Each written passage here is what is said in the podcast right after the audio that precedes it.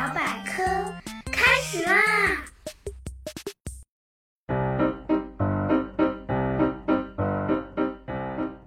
！Hello，大家好，我是你们那个既搞笑又好学的大猴猴同学。众所周知，你们的猴猴同学是个肉食动物，特别爱吃烤肉串儿。可是爷爷奶奶呢，整天跟猴猴唠叨，说不要吃烧烤，不要吃烤肉，对身体不好。猴猴听着，心里还是有点不服气的。不都是把肉做熟吗？煮的还是烤的，能有啥区别呢？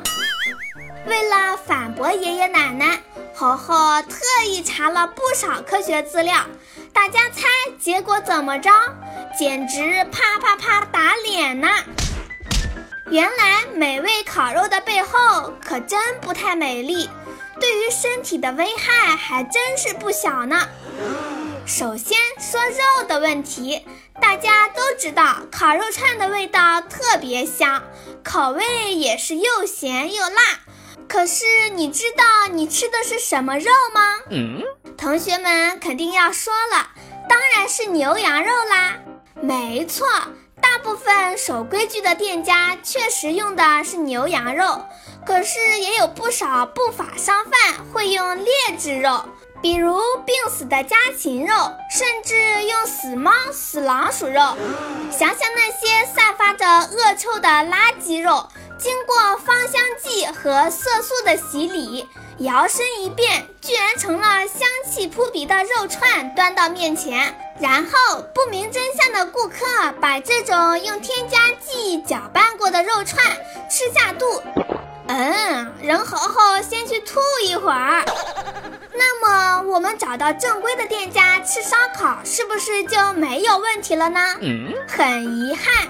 很多科学研究都表明，就算用好的肉，正常工艺制作的烤肉串，也是集多种致癌物质于一身的恐怖食物。很多烤串店家都是用木炭或煤炭等物质作为烧烤的燃料，而这些木炭燃烧的时候会和肉类中的油脂结合，这种被炭火烧过的油脂叫焦油。焦油就是一种致癌物质，木炭燃烧的时候还会产生一种叫做稠环芳烃的物质，这种物质种类繁多，现已知十几种，个个都是具有强致癌作用。这种物质在天然食物里几乎是没有的，但在木炭燃烧的时候会产生出来，跟着烟就粘在烤肉串上面，被吃下肚了。除了木炭会产生致癌物质以外，肉类食品在烧烤过程中所承受的温度非常高，通常维持在两百摄氏度以上。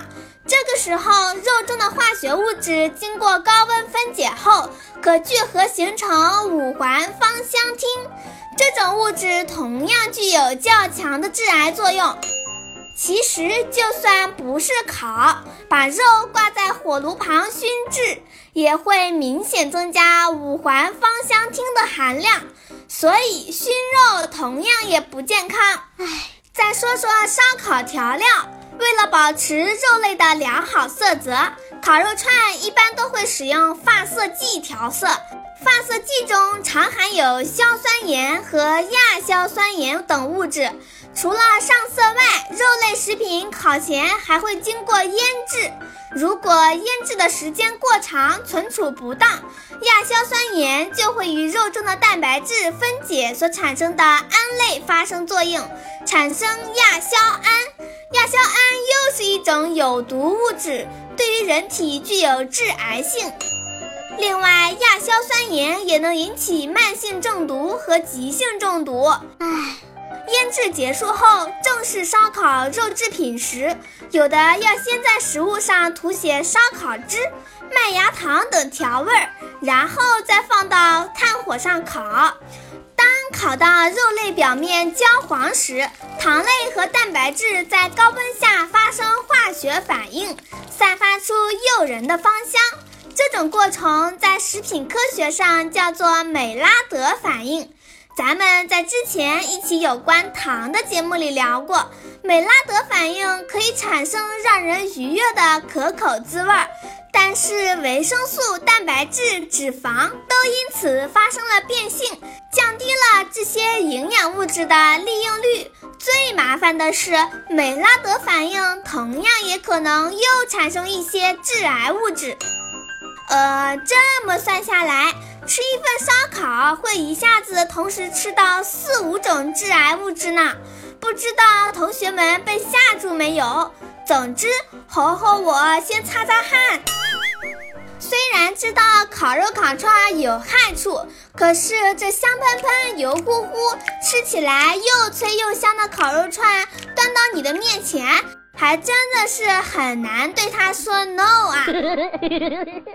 如果实在想吃，有没有什么办法能减少危害呢？猴猴这就来告诉大家几个方法。首先，在选择肉的时候，尽量选择瘦肉。比如鸡肉、牛肉等等，脂肪含量少了，可以减少烧烤过程中焦油和五环芳香烃的产生。在烤的时候，也尽量别使用木炭，可以使用烤箱或者是电磁烤盘替代，减少木炭燃烧带来的稠环芳烃。酱料的话，用蒜蓉和番茄酱。刷的油可以使用橄榄油。这些是常吃烧烤的老外采用的配方，可以有效减少致癌物质的产生。吃烧烤的时候，也要配合着多吃素菜和水果，因为新鲜瓜果和蔬菜中包含的维生素可以降低致癌物质对人体的危害。膳食纤维也有助于早点把有害物质排出来。最后一点，同学们要去提醒一下爸爸妈妈，吃烧烤的时候不要喝啤酒，烤肉里面会含有大量的嘌呤，跟啤酒一起吃会产生高尿酸，高尿酸会让人得一种叫痛风的病，可是痛的要死呢。当然，最好的办法，大家还是听爷爷奶奶的话。烧烤这种食物，偶尔吃吃还行，千万可别常吃，吃多了可真的要生重病啦。嗯，好啦，本期关于烧烤的话题就到这里，请大家点点专辑的订阅按钮，这样就可以收到新节目的通知喽。如果还有什么想知道的，欢迎大家在留言区留言，猴猴有问必答。最后再说说咱们的 slogan：百科知识轻松学，猴猴聊百科，让我们下次再聊